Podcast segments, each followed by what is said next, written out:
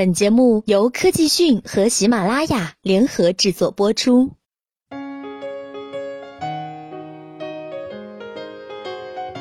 最近，网络外卖平台饿了么获得阿里巴巴一十二点五亿美元融资，后者持比达到了百分之二十七点七，成为了饿了么的第一大股东。阿里巴巴董事局副主席蔡崇信进入了饿了么董事名单。至此，网络外卖三足鼎立的格局已经形成。饿了么、美团、百度外卖的背后，BAT 三家的竞争格局也尘埃落定。此前有消息称，阿里巴巴十二点五亿美元投资饿了么，占股比例为约百分之二十七点七，而饿了么在融资后的估值也将超过四十五亿美元。不过，当时的具体数字并不确定。外卖行业自始至终都是竞争最为激烈的市场之一。虽然饿了么动身较早，但是面对依托百度的百度外卖，以及经历过百团大战，随后与大众点评合并的美团，饿了么此次投身阿里也是意料之中。毕竟外卖平台如今与打车市场一样，都是在依靠疯狂的补贴抢占用户。如果背后没有一棵可以依靠的大树，想必三家之中无论是谁都会被烧钱烧垮。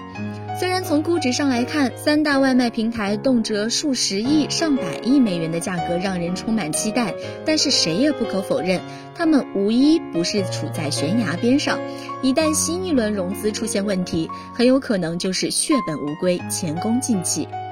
据数据显示，二零一五年十二月，饿了么、美团外卖、百度外卖市场份额占比分别为百分之三十三点四和百分之十九点六。三家企业占据了整个外卖市场份额的百分之八十五以上，可以说留给其他外卖公司的蛋糕已经少得可怜。而在去年六月，阿里巴巴刚刚斥资六十亿元启动口碑网，但是口碑外卖距离三大巨头仍然有着不小的距离。由此看来，阿里巴巴入股饿了么也是必然的选择。如此一来，无论是对于饿了么还是阿里巴巴，都满足了需求，达到了互惠双赢的局面。如今，互联网各个热门行业似乎都不可避免地遭遇 BAT。俗话说“背靠大树好乘凉”，对于未来的企业来说，如果不确定能够成为继 BAT 之后的又一行业大佬，那么尽早投入 BAT 的怀抱，有可能会更利于在市场上走得更远。